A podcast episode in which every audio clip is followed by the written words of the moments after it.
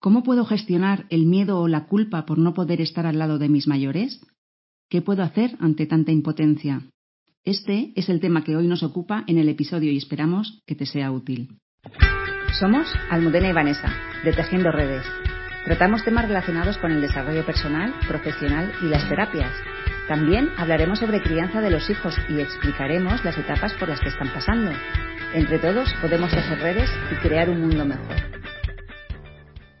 En primer lugar, queremos agradecer a una oyente de nuestro podcast por sugerirnos hablar y explorar lo que vamos a tratar hoy. La petición es de cómo se puede manejar la situación que estamos viviendo con las personas mayores. Por ejemplo, si tenemos a un ser querido en una residencia o están en el hospital solos y además no tenemos acceso a la información sobre su estado de salud ni opción de verles, o incluso de que estén en sus casas solos sin que podamos visitarlos ni acompañarlos. ¿Cómo se puede manejar las diferentes emociones que se puede sentir como el miedo, la culpa, la impotencia?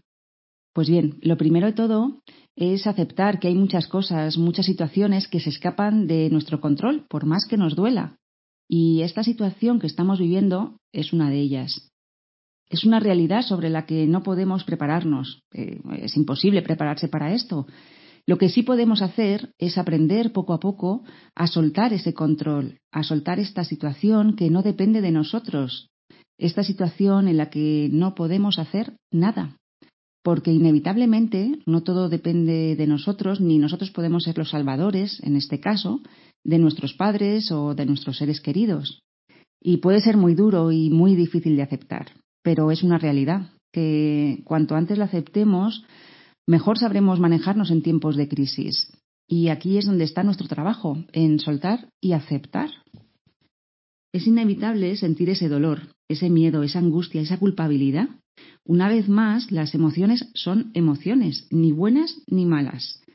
Y lo más saludable es transitarlas, porque si no, se quedan ahí dentro y podemos generarnos problemas o somatizar todas las emociones en problemas físicos y enfermedades, que eso mm, sí que no nos va a ayudar en esta situación y además nos va a hacer mucho más daño que si las sintiéramos, porque a veces nos da miedo sentir las emociones, pero es más el daño que nos hace el no sentirlas. La primera dificultad es cuando tapamos esas emociones que no nos gustan, como hacemos muchas veces, mirando para otro lado, distrayéndonos, comiendo, haciendo deporte, eh, trabajando sin medida. Comer, por ejemplo, en este caso, distraerse, comer, hacer deporte y trabajar es muy sano. Pero cuando lo hacemos todo esto para tapar las emociones, deja de ser sano. Cuando eh, utilizamos el deporte para, para, no mirar hacia adentro y, entrenamos y entrenamos y entrenamos, pues, eh, pues no es sano. Hay que sentir, hay que sentir todas esas emociones, llorar, notar cómo se nos encoge el estómago, nuestro corazón a veces se desboca, incluso sentir que nos falta el aire. Y es ahí cuando tomamos conciencia y aceptamos que sí, siento miedo, o siento culpa, o siento rabia, y está bien así. Podemos sentir todas esas emociones y eso está fenomenal. La segunda dificultad que puede surgir es quedarnos en ellas más tiempo del saludable. Y es ahí donde aparece el sufrimiento, porque dolor y sufrimiento no tienen nada que ver. El sufrimiento es eh, el dolor pasado por el filtro de la razón.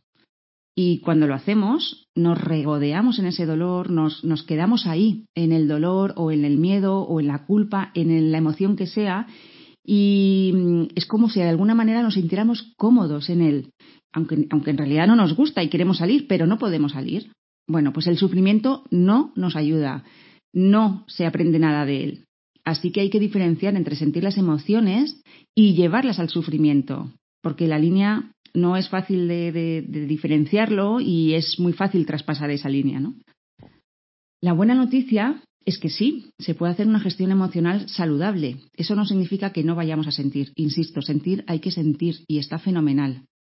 Y es inevitable que si, por ejemplo, tenemos un familiar ingresado y además no tengas demasiadas noticias, porque también los médicos hacen lo que pueden y no dan abasto con todo, pues que, sintamos una mezcla de emociones que pueden variar de segundo a segundo.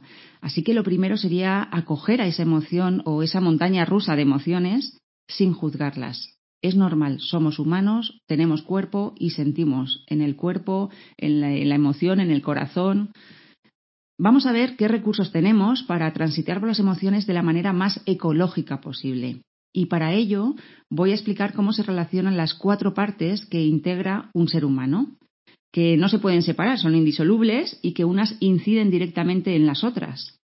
Las cuatro partes serían mente, cuerpo, emoción y la parte transpersonal. Lo transpersonal es la dimensión más espiritual, la que nos conecta con los demás, con el todo, nuestra conciencia, alma o como cada uno quiera llamarlo, ahí no voy a entrar. Pero esta parte transpersonal la voy a dejar aparte ahora y me voy a centrar solo en las tres primeras de momento. Empezamos por la emoción, la primera dimensión de la emoción. Si nos invade una emoción que sentimos como desagradable, a veces es tan fuerte que no sabemos controlarla y, y es lo que llamamos un secuestro amigdalar, nuestra corteza prefrontal se desconecta del resto del cerebro, que es precisamente la parte del cerebro donde tomamos decisiones, somos capaces de analizar, de intuir, decidir y responder ante un estímulo, ya sea interno o externo.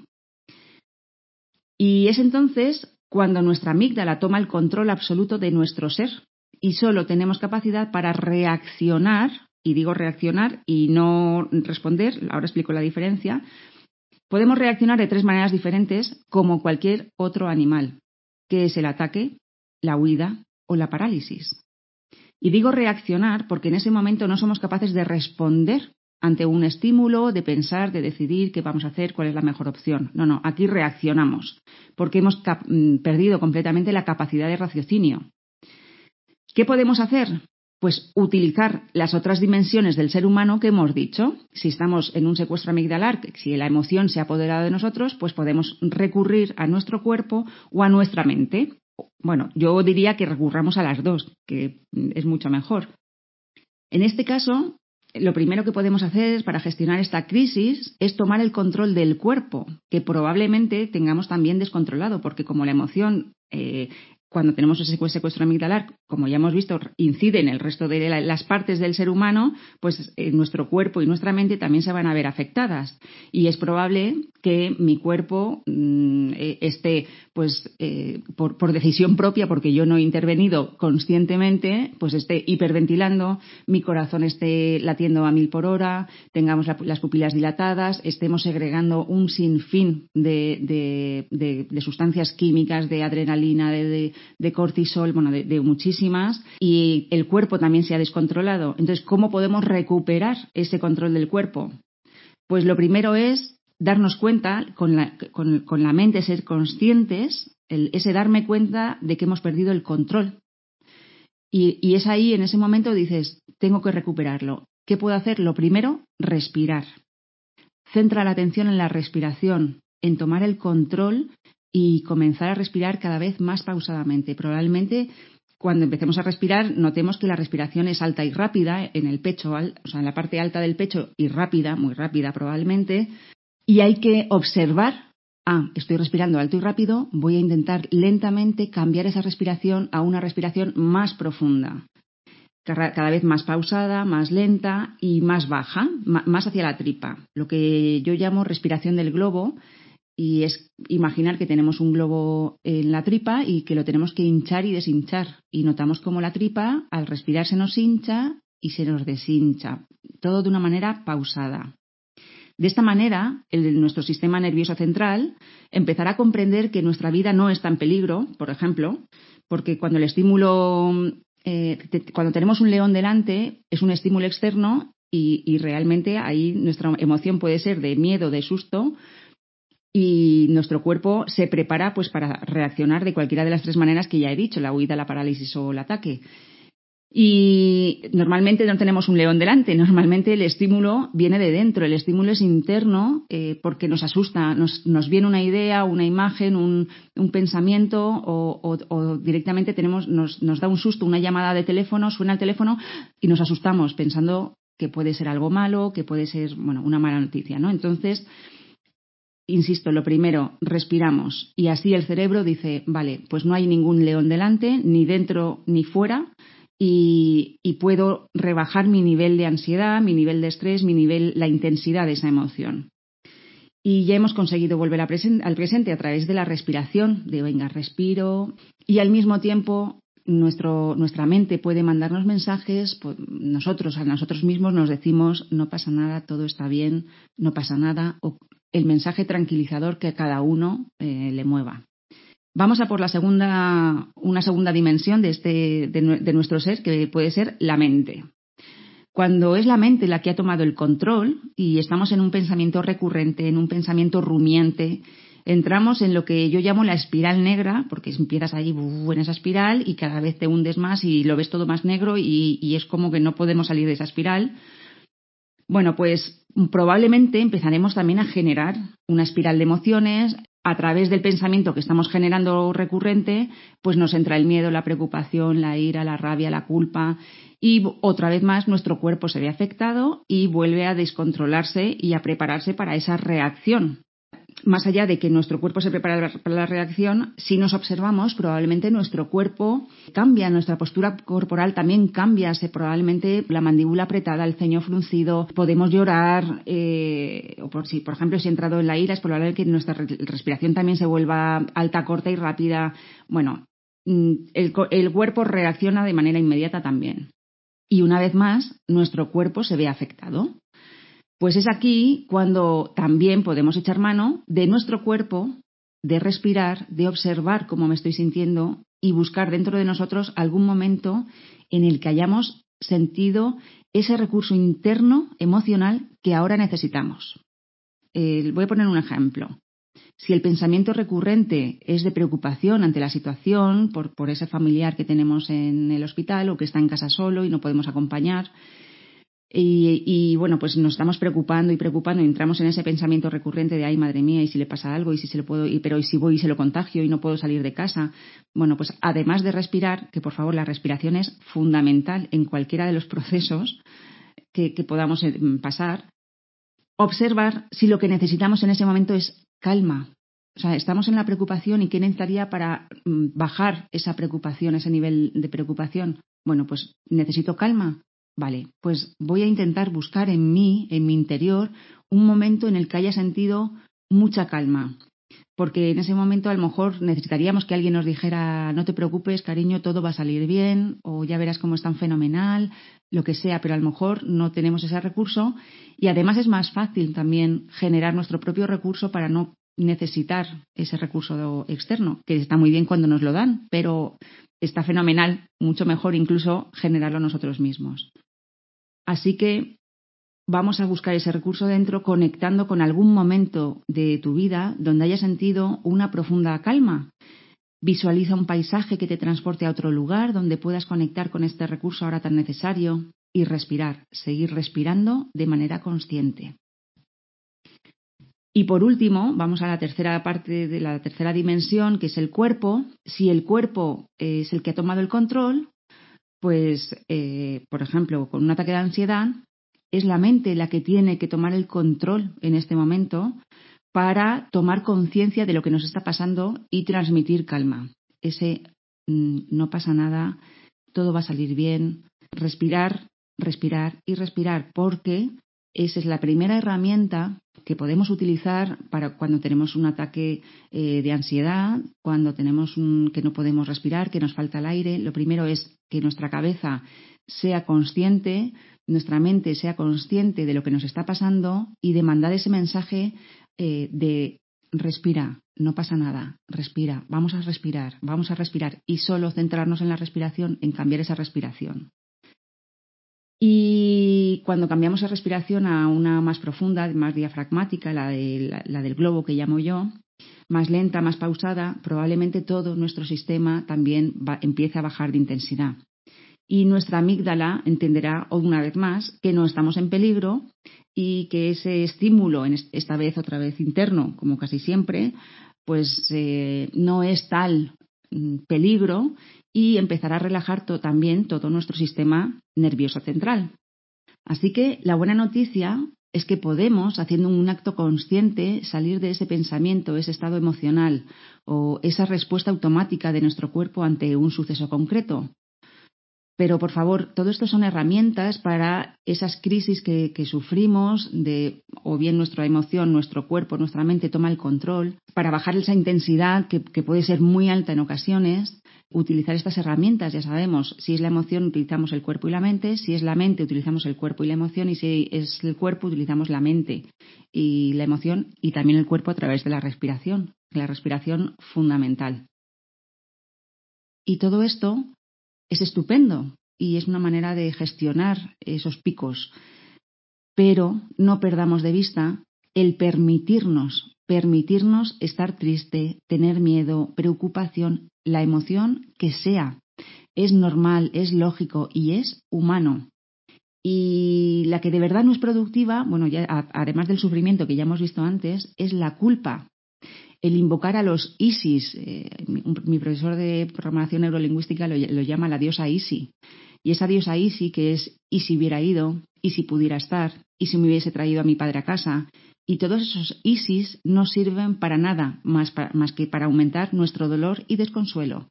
Así que si os pilláis en los ISIS, en esa diosa Isi, por favor, pararlo, hacer una parada de pensamiento porque eso no lleva a nada.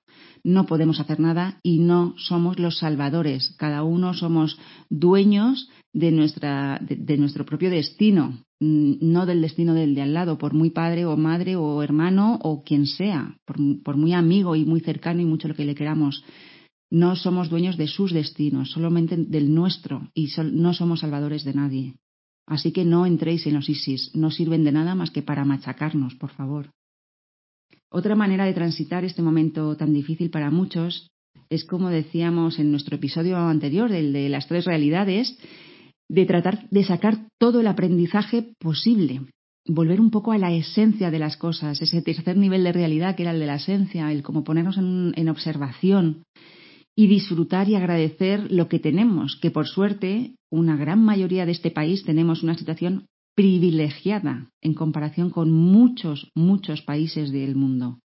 Y ser capaces de estar en, la, en esa realidad de la esencia de la que hablaba antes, que somos más que un cuerpo y ya metiéndonos en la cuarta dimensión del ser humano, la parte transpersonal, la más espiritual, que corresponde a esta parte de la esencia, de esta tercera realidad, para aquellas personas que crean que tienen un lado desarrollado espiritual y que crean que somos conciencia que habita un cuerpo por un tiempo limitado, y, pero que esa conciencia no muere, que que, esa conciencia sigue viva y seguirá viva siempre y que, bueno, pues simplemente hemos bajado a un cuerpo.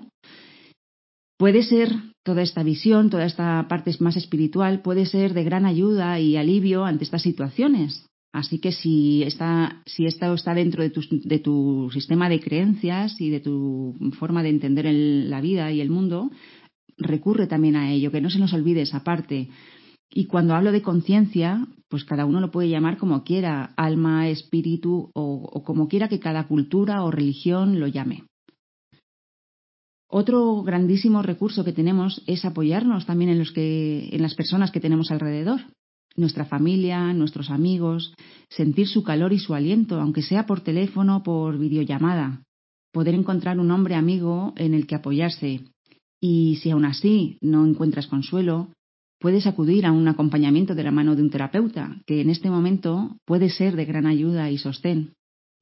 Este es un momento de despertar, de despertar y de, empezar a vivir desde otro lado, desde una manera nueva de vivir, una manera de entender la vida diferente y diferente de estar en el mundo. Queríamos decir también que, mm, ya acabando este episodio, que muchos nos habéis pedido también cómo transitar el duelo en estas circunstancias tan difíciles porque no es un duelo normal, no es un duelo como una pérdida. Ya tenemos varios episodios grabados anteriores del duelo y también del duelo perinatal. Pero este es diferente. Este duelo es, mm, es diferente al, al, que hemos podido vivir hasta ahora, porque no podemos estar al lado de esa persona, no nos podemos despedir, no hay rituales como otras veces de entierros, de funeral, de velar en el tanatorio. Y así que, como nos parece también un tema muy urgente de tratar eh, por la situación que vivimos, hablaremos de ello la semana que viene, tratando, como siempre, de aportar un poquito de luz sobre este tema tan delicado y que pueda ayudar a las personas que están transitando por ese duelo. Hasta entonces, por favor, no te olvides de cuidarte mucho, mucho, mucho y de mimarte. En nuestro muro de Instagram de Tejiendo Redes estamos dejando una propuesta diaria de autocuidado, cosas que hacer todos los días para cuidarnos un poquito. y para querernos y para mimarnos. Algo que se ha vuelto ya imprescindible hacer en estos tiempos y que además es la única manera de poder querer a los, a los que tenemos alrededor, queriéndonos a nosotros mismos primero. Así que regálate muchos mimos y cuidados y recuerda respirar de manera consciente y fijarte en todo lo maravilloso que te rodea. Y aquí termina este episodio de Tejiendo Redes. Cuéntanos de qué te gustaría que hablásemos en otro episodio y trataremos de hacerlo. Esperamos que hayas disfrutado, que haya sido útil y si ha sido así, te agradeceríamos que recuerdes compartirlo en tus redes y ponernos muchos likes y estrellitas en iTunes y en iVoox. Entre todos, podemos tejer redes y crear un mundo mejor.